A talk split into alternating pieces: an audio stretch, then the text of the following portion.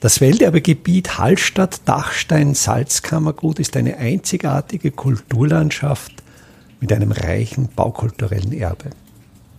Mein Name ist Friedrich Idam und ich stelle Ihnen in jeder Episode einen neuen Aspekt unseres Welterbes vor. Im Hallstätter Echantal steht der sogenannte Pulverturm. Auf den ersten Blick hat natürlich der Baukörper sehr wenig von einem Turm. Es ist ein rechteckiger Grundriss mit einer Satteldachkonstruktion, welche als Pfettendach ausgeführt ist. Der Name Turm, Pulverturm, stammt von seinem Vorgängerbauwerk. Der Vorgängerbau stand an der Straße nach Obertraun und der hatte tatsächlich eine zylindrische Gestalt, sah also turmförmig aus und die Idee der Pulvertürme oder Pulverdepots ging natürlich dahin, dass man Sprengmittel, welche im Salzbergbau gebraucht wurden, logischerweise außerhalb des besiedelten Gebietes aufbewahrte. Der Einsatz von Sprengpulver in den Salinen ist seit dem 18. Jahrhundert belegt. Vor allen Dingen der Vortrieb durch hartes Kalkgestein wurde durch den Einsatz von Sprengmitteln wesentlich effizienter. Man muss sich aber vorstellen, dass bis in die 1950er, 1960er Jahre die Bohrlöcher von Hand durchgeführt wurden. Das heißt, man hatte dazu spezielle Bohrmeißel, wo ein Team von zwei Arbeitern tätig war.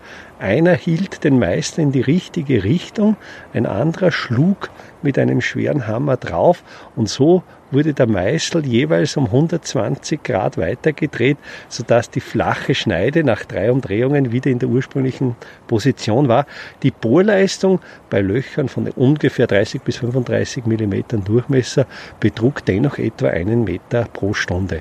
Und diese händischen Bohrlöcher wurden dann mit Schwarzpulver geladen und dieses Pulver wurde in den Pulverturm eingelagert in Fässern, um es vor Feuchtigkeit zu schützen. Es gab hier spezielle Sicherheitsvorkehrungen, zum Beispiel war auch der Fußboden nur mit Holznägeln befestigt, sodass man, wenn man mit den genagelten Schuhsohlen über den Fußboden ging, nicht irrtümlich an einen Eisennagel streifte und so ein Funken entstand.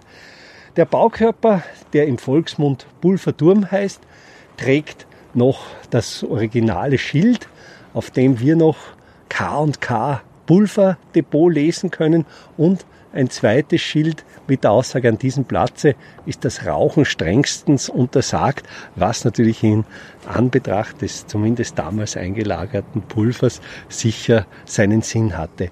Der Baukörper selbst ist wieder wunderschönes Quader- bzw. Bruchsteinmauerwerk aus dem 19. Jahrhundert. Wirklich Steinmauerwerk in höchster Vollendung. Wir sehen an den Ecken des Baukörpers sehr genau ausgeführte, sehr genau behauene Quadern. Auch das Türgewände ist in Quadern ausgeführt. Die Felder dazwischen sind mit Bruchsteinmauerwerk gefüllt, wobei zwischen den Eckquadern und den Steinen der Füllungen ein ganz extremer Größenunterschied besteht. Das ist auch typisch für dieses Steinmauerwerk im Salzkammergut, dass man entweder wie im Eckbereich Steine von annähernd gleicher Größe verarbeitet. Wenn man dann ins Feld geht, werden die Steine deutlich kleiner. Also sie springen in der Größe sicher um ein oder zwei Größenordnungen. Die Vermörtelung, auch hier wieder sehr deutlich an dem nahezu weißen Mörtel zu sehen, ist wiederum Kalkmörtel, also auch hier ein Beleg, dass richtig ausgeführter Kalkmörtel über Jahrhunderte überdauern kann.